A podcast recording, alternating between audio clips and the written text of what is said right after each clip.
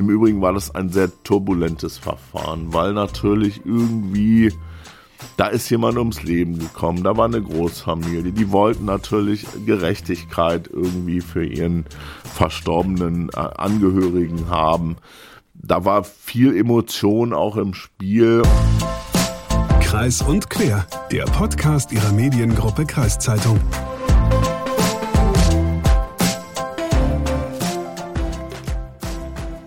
Es ist wieder Freitag und Freitag bedeutet, es ist wieder Zeit für Kreis und Quer, den wöchentlichen Podcast der Mediengruppe Kreiszeitung. Und auch wenn heute sogar Freitag der 13. ist, wir hier lassen uns nicht von diesem Erscheinungsrhythmus abbringen. Mein Name ist Hagen Wolf. Ja, und mein Name ist Lukas Spar und da hast du ganz recht, wir müssen heute auch auf jeden Fall erscheinen, denn wir haben noch einen dritten und letzten Teil unseres True Crime Spezials für euch. Dafür hast du dich letztens wieder mit Rechtsanwalt und Strafverteidiger Roman von Alvensleben aus Hameln getroffen und ich glaube, glaube, diesmal geht es um einen ziemlich vertrackten Fall im Drogenmilieu, bei dem ein junger Mann gestorben ist, richtig? Ja, das stimmt. Ähm, der Fall hat sich 2013, also vor genau zehn Jahren, zugetragen und er war Roman auch deswegen noch in Erinnerung geblieben, weil es rund um den Gerichtsprozess viele Tumulte, einige Auseinandersetzungen und sogar eine öffentliche Demo gegeben hat. Aber bevor ich das jetzt hier alles nochmal nacherzähle, würde ich sagen, hören wir doch mal in mein Gespräch mit Roman einfach rein.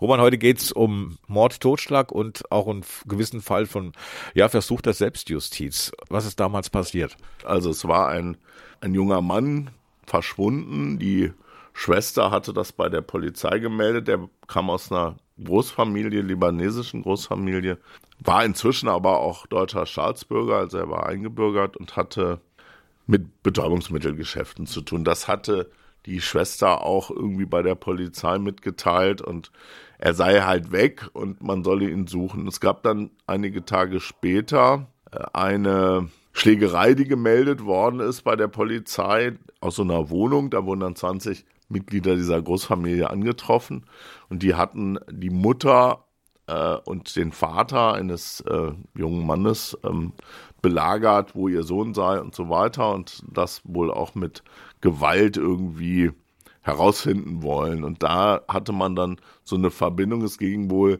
um das letzte Treffen des Sohnes. Das heißt also, diese Großfamilie hat auf eigene Faust ermittelt, weil sie der Meinung war, dass die Polizei nicht ausreichend ermittelt, wo der Junge, wo der Sohn der Großfamilie verblieben ist. Und sie kam dann auf, ja, auf eine andere Familie. Wie kam die überhaupt da drauf, auf diese, auf diese andere Familie? Ja, die haben halt recherchiert, mit wem er zum Schluss zusammen war haben dann eine Freundin äh, von ihm gesprochen und die erwähnte, dass sie ihn in einen nahegelegenen Ort nach Hehlen bei Bodenwerder in der Nähe gebracht hatte, weil er dort irgendwie Gras kaufen wollte, das besonders günstig sei. Er sollte auch Geld dabei gehabt haben, eine ganze Menge, und sie hätte ihn da abgesetzt und dann sei sie zurückgefahren, weil er irgendwie anderweitig mit dem Bus und Freundin, wie auch immer, zurückkommen wollte. Und das war die letzte Spur. Deswegen vermutete man, dass dieser junge Mann, der quasi ihm die Drogen verkaufen wollte, irgendwas damit zu tun hatte. Und man ist dann zu der Mutter hingefahren und wollte von der nun äh, wissen, wo denn ihr Sohn sei. Und wo war der? Ja, der war auf jeden Fall nicht da. Die Polizei hatte dann ja eine Spur, hat dann äh, irgendwie festgestellt, dass der nicht zu Hause ist.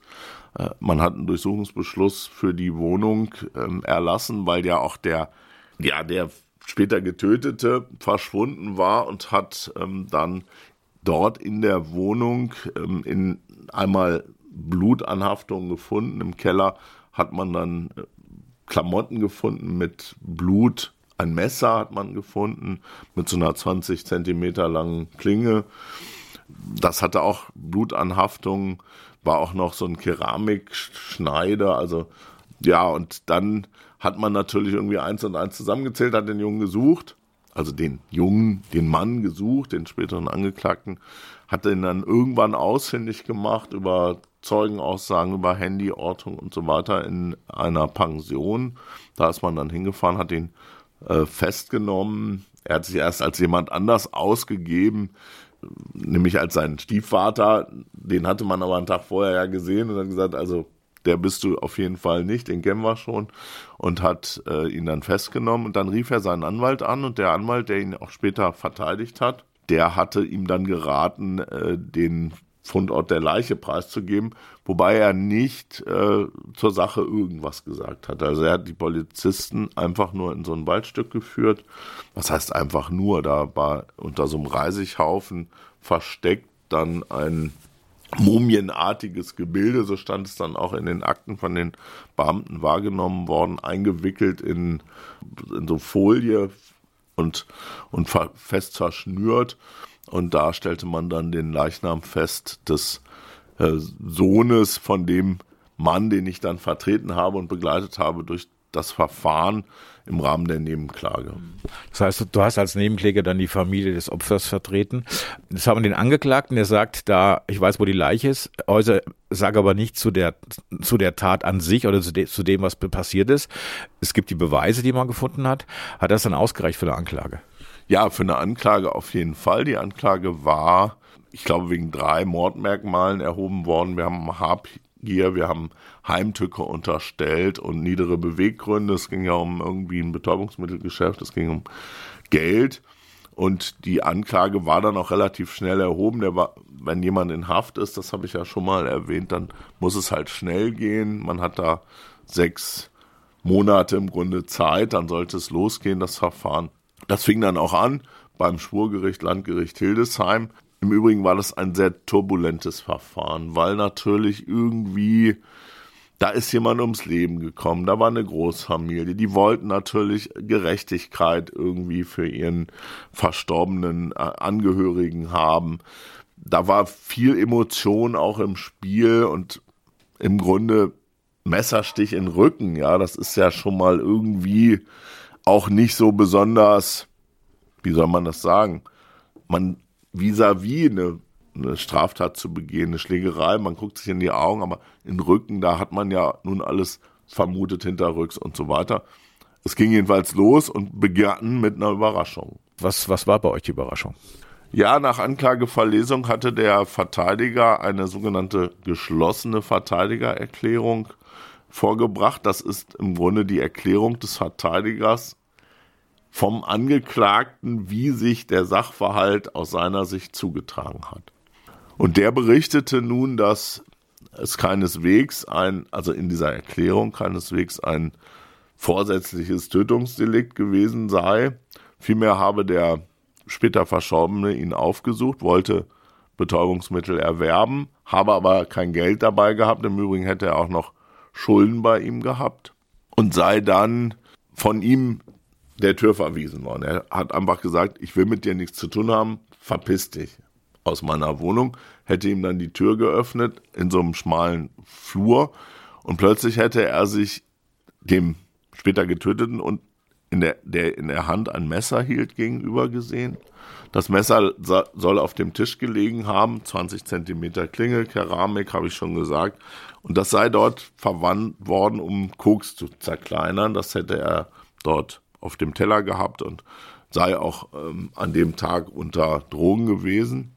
Und der hätte sich das genommen und hätte gesagt, du schmeißt mich hier nicht raus, du wirst schon sehen, was du davon hast. Und dann habe der Angeklagte es geschafft, sich irgendwie seine Hand zu bemächtigen, die auf dem Rücken zu drehen und das Messer quasi hin, hinter den Rücken zu halten, während er selber versucht habe, dem einen Hinterkopfstoß zu geben und zum gleichen Zeitpunkt dann ein Knietritt gekommen sei von dem später Getöteten. Also so ein dynamischer Ablauf wurde geschildert, dann sei man zum Fall gekommen. Dabei habe sich das Messer in den Rücken gebohrt, rein zufällig und aus Versehen. Er habe niemals vorgehabt, den zu stechen. Das sei einfach aus diesem dynamischen Geschehen heraus passiert. Und, und ja, was war das für eine Version? Notwehr, aus Versehen, Unfall, keine Ahnung.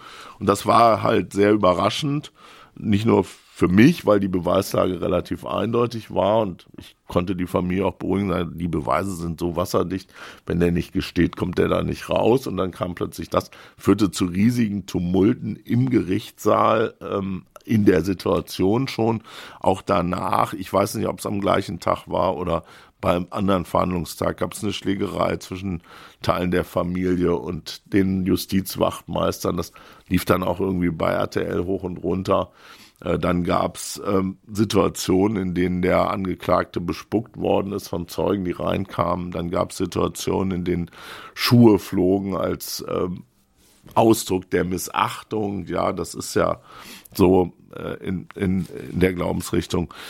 Dann gab es eine Situation, in der mein Mandant, also der Vater des, des Getöteten, so ein Saalmikro nahm, da stehen immer so Mikros, damit man eben nicht so laut sprechen muss, nahm das Mikro und wollte wirklich mit dem Mikro, Mikro auf den Angeklagten losgehen und äh, wollte dem das irgendwie wahrscheinlich auf den Kopf schlagen. Da gab es später noch eine Anklage wegen versuchter gefährlicher Körperverletzung oder eine Anzeige zumindest.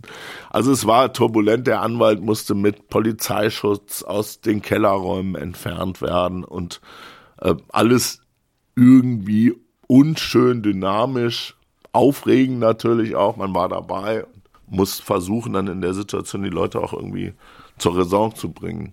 Okay, wir haben ja jetzt den Angeklagten, der seine Version des Tathergangs schildert. Äh, jetzt gibt's natürlich auch, ich komme ein bisschen auf CSI zu sprechen, Tatortspuren, Blutspritzer, gab's nur einen Stich in den Rücken und so weiter. War denn das möglich, dass das, was er geschildert hat, durch die Tatortspuren, konnte man das untermauern oder konnte man das widerlegen? Natürlich muss man diese ganzen Dinge analysieren und muss dann überlegen, ob das überhaupt möglich ist. Wie hoch spritzt das Blut? Wie kann das sein? Wie, wie, wie ist die Situation selbst? Wer wiegt wie viel? Was stürzt da zu Boden und so weiter?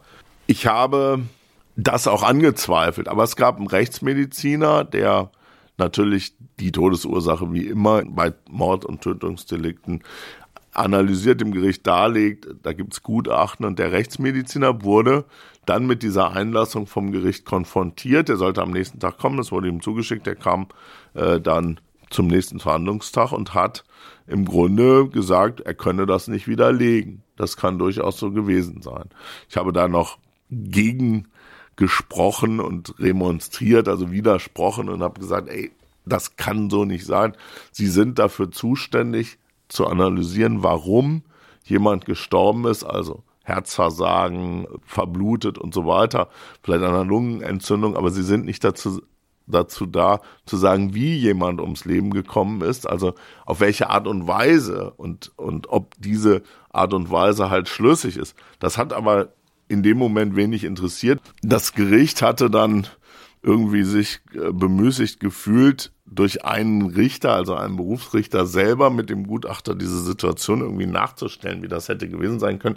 Dann haben wir uns gefragt, also ich mich und der Kollege auch, ist das Gericht jetzt überhaupt ordnungsgemäß besetzt? Ja, ist das nicht ein Revisionsgrund? Der Richter spielt Schauspieler und will nun darstellen, ob das mit dem Messer auf dem Rücken und dem Tritt und Hinterkopfstoß alles so passiert sein kann.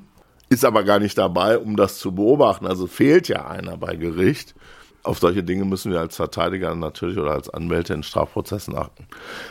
Der Gutachter hatte trotzdem gesagt, er könne das nicht widerlegen. Der, das Gericht hatte gedacht, naja, ähm, der ist ja Rechtsmediziner, der muss schon wissen, was er sagt. Und durch diese Turbulenzen und durch diese Missstimmung gegenüber der Familie des Getöteten kippte natürlich dieses Verfahren immer weiter in die Richtung, in eine Richtung, die mir nicht gefiel und die dann auch es notwendig, diese Prügeleien da auf dem Flur entstehen ließen und so weiter. Und dann ähm, war irgendwann die Beweisaufnahme geschlossen und der Staatsanwalt beantragte Freispruch. Der Verteidiger natürlich auch. Ich nicht. Das heißt, die Staatsanwaltschaft selbst beantragt Freispruch, aber wäre da nicht auch Totschlag oder sowas, was man als, ähm, als Vertreter des Gesetzes doch machen muss? Also man kann natürlich über fahrlässige Tötung nachdenken, Totschlag und so weiter. Der Staatsanwalt ist in jeder Lage des Verfahrens auch verpflichtet, entlastende Momente immer zu berücksichtigen. Nun hatte er einen Gutachter, der sagte, ich kann das nicht ausschließen, dass das so eine Unfallsituation gewesen ist. Das Messer, also das Risiko erhöht, hatte ja angeblich der Getötete, indem er quasi das in die Hand nahm und gesagt hat, du schmeißt mich hier gar nicht raus. Der andere hat versucht, ihm das abzunehmen und so weiter. Und der war natürlich auch anti eingestellt durch diese gesamte Dynamik dieses Verfahrens, hat Freispruch beantragt. Das war am Donnerstag. Ich habe Verurteilung beantragt und ähm, ich hatte für Montag die Urteilsverkündung zu erwarten und da war natürlich richtig was los und der Druck auf mich wuchs natürlich auch umso mehr. Sie müssen was machen, Herr Anwalt. Du warst ja praktisch der einzige Rechtsvertreter, der einen Urteilsspruch wollte, weil du den Vater des Getöteten vertreten hast als Opferanwalt. Äh, was hast du von Donnerstag bis Montag gemacht? Naja, ich habe erstmal nachgedacht, dann habe ich mich natürlich diesen ähm, vielfältigen Ansprachen der Familie aus, aussetzen müssen. Die haben mir aber vertraut und ich habe einfach für mich diese Erkenntnis gehabt, dass das nicht richtig sein kann. Der Rechtsmediziner kann, ich habe es eben schon ausgeführt, sagen, warum jemand gestorben ist. Das ist relativ schwer zu erklären. Hatte der einen Herzinfarkt, ist der verblutet, hatte der einen Hirnschlag und so weiter. Der kann aber nicht sagen, ob ein bestimmtes Geschehen, das behauptet wird, tatsächlich so stattgefunden hat. Da sind wir bei dir, CSI, du musst Tatrekonstruktion durchführen. Ich hatte dann äh, mit dem Bundeskriminalamt telefoniert, habe gefragt, ob es da entsprechende Sachverständige gibt, die solche Tatrekonstruktionen durchführen. Die haben mir dann auch jemanden genannt. Das war ein Professor aus München von der Universität, den habe ich dann auch meine ich, sogar kontaktiert. Der sagt, ja, man muss solche Gutachten anderweitig äh, ausführen, weil da geht es um, wie groß ist der eine, wie groß ist der andere, warum sind Blutspitzer in der Höhe an der Wand, wie kommen die da hin, kann das überhaupt sein? Wann durchdringt ein Messer die Haut? Ja, wenn du selber mal versuchst, mit einem mit einem Käsemesser ja in dir, in dir eine Wunde zuzuführen, mach das jetzt bitte nicht, aber dann wirst du sehen, dass du eine gewisse Kraft brauchst, das wird dann in Kilojoule berechnet, wann überhaupt dieses Messer durch die Haut dringen kann. Und das alles muss man berücksichtigen. Was ist denn, wie starr muss ich denn eine Hand halten, wenn man zu Boden fällt? Und ich habe was nicht fest in der Hand, ja, weil dann klippt das ja zur Seite, also kann das vielleicht gar nicht sein. Ich habe also einen äh, Beweisantrag vorbereitet und einen weiteren Antrag, der möglich ist, äh, wenn das Urteil noch nicht besprochen, gesprochen wurde, die Beweisaufnahme geschlossen ist, solange das Gericht nicht in den Saal gekommen hat und dieses I im Namen des Volkes, also den ersten Buchstaben von dem Namen des Volkes gesprochen hat, ist es noch möglich, in das Verfahren über einen Antrag Wiedereintritt in die Beweisaufnahme und dann den Beweisantrag zu stellen, hineinzukommen. Das habe ich gemacht. Okay, du hast also diesen Antrag kurz vor, am Montag, kurz vor Verkündung des Urteils gestellt. Und wie hat das Gericht auf den Antrag reagiert? Ja, ich gehöre zu den Anwälten, die ungern diese Überraschungen wollen und ich bin auch fair mit dem Gericht umgegangen. Ich hatte den Freitagabend fertig, habe den dem Gericht äh, per Fax übermittelt mit dem Antrag, damit die sich auch schon vorbereiten können. Hatten die auch, als nämlich montags dann äh, mir die Gelegenheit gegeben wurde, diesen Antrag zu verlesen. Das findet alles natürlich mündlich und unmittelbar statt im Gericht. Da habe ich dann ähm, auch relativ schnell nach einer Stunde die Ablehnung bekommen dieses Beweisantrages, das sei nicht zielführend und der äh, Rechtsmediziner hätte ausreichend Sachkenntnis, das zu beurteilen. Da war schon klar, wie das Gericht auch urteilen wird, weil sie ja mehr oder weniger aus ihren Urteilsgründen was vor vorweggenommen haben und gesagt haben, der Rechtsmediziner ist für uns das Nonplusultra. Und der hat eben gesagt, das kann so gewesen sein, wie geschildert. Das heißt, das Gericht hat sich für einen Freispruch entschieden. Genau, das Gericht hat den Beweisantrag abgelehnt, hat danach den, das Urteil verkündet, der Angeklagte wird freigesprochen. Ich habe dann Revision eingelegt, ich meine noch am gleichen Tag. Natürlich war das auch eine eskalierende Situation für die Familie. Die haben das alle nicht verstanden. Ne? Der Sohn getötet durch einen Messerstich den Rücken und das kann doch alles so gar nicht gewesen sein und so weiter. Es hat sich dann sogar eine Demonstration gefunden. Da ist, sind 500, 800 Leute aus ganz Deutschland fast gekommen und haben hier vom Bahnhof bis zur bis zum Rathausplatz eine Demo angemeldete Demonstration durchgeführt mit mit äh, Spruchbändern skandiert, wir wollen Gerechtigkeit und so weiter. Ich habe dann noch versucht, auf dem Rathausplatz, nicht versucht, ich habe es auch getan, eine Rede zu halten, die ist sogar noch in den sozialen Netzwerken zu finden. Ich habe das neulich mal gesehen und habe einfach ähm, versucht, alle zu beruhigen, habe gesagt, der Bundesgerichtshof wird schon darüber befinden, man muss den Rechtsstaat akzeptieren und so weiter. Und dann kam es tatsächlich zu einer Beruhigung der Situation. Die haben mir auch vertraut und der Bundesgerichtshof hat dann irgendwann terminiert. es gab einen neuen Termin für eine Verhandlung. Das heißt, der Bundesgerichtshof hat das Urteil aufgehoben, was das Amtsgericht, Landgericht in Hildesheim gemacht hat. Nein, das, also ich war berechtigt, Revision einzulegen. Das ist auch für die Nebenklage nicht so selbstverständlich, weil der ja freigesprochen worden ist vom Vorwurf des Mordes. Verurteilt worden war er, deswegen blieb er auch in Haft wegen des BTM-Handels. Das Gericht hatte gesagt, ja, sie wollten ja drei Kilo äh, Betäubungsmittel äh, kaufen oder verkaufen. Äh, dafür haben sie sich getroffen. Das ist Handeltreiben mit Betäubungsmitteln, das verurteilen wir sie mal. Der blieb also in Haft, der musste insofern nichts befürchten. Die Revision äh, führte dazu, dass der Bundesgerichtshof terminiert hatte. Der Bundesgerichtshof terminiert, wenn im Senat keine einstimmige Entscheidung vorliegt, ähm, dann sagt man, wir machen da mal einen Termin und wollen das mal erörtern. Also hatte ich einen Termin mit dem Vater in Karlsruhe. Und äh, schlussendlich hatte sich der BGH dann äh, meiner Sicht der Dinge angeschlossen und hat gesagt, wir müssen das nochmal aufheben. Der Anwalt hat recht es hätte ein Tatrekonstruktionsgutachten eingeholt werden müssen und dann hat man eben später das zurückgegeben, man hat es dann zurückgegeben nach Hildesheim und musste dann von einer anderen Kammer neu verhandelt werden. Also das heißt also, es kam ein richtiger Tatortrekonstrukteur an äh, auf deinen Antrag hin und was hat er festgestellt? Ja, der hat dann festgestellt, dass diese Geschehensabläufe wie geschildert nicht so gewesen sein können, weil durch die Gewichtsverhältnisse, durch die Tatsache, dass sich eben so stark kann man keinen Gegenstand halten. Also wenn du jetzt so ein Messer im Boden äh, steckst, ja, oder fest arretierst und du fällst da drauf, dann mag das so sein. Aber das Körpergewicht hat, hätte dazu führen müssen, dass die Hand abknickt. Äh, die Masseverhältnisse, die Blutspritzer, der hat ja alles analysiert, die haben Versuche gemacht, äh, mit Menschenversuch, haben das gefilmt, haben äh, das videografiert, haben Bilddateien erstellt und haben halt nachvollziehbar auch anhand von physikalischen Berechnungen eben erklärt, und das war der Professor aus München, dass dieser Geschehensablauf so sich nicht ähm, abgespielt haben kann und dass diese Einlassung schlussendlich eine Schutzbehauptung war. Das heißt, der Angeklagte ist dann wegen Mordes verurteilt worden? Nein, das Gericht hatte mehr oder weniger eine Konzession gemacht, weil sie gesagt haben, wir können zum Beispiel nicht nachweisen, ob er Geld dabei hatte oder nicht. Da sagte ja die eine Zeugin, der hätte Geld dabei gehabt.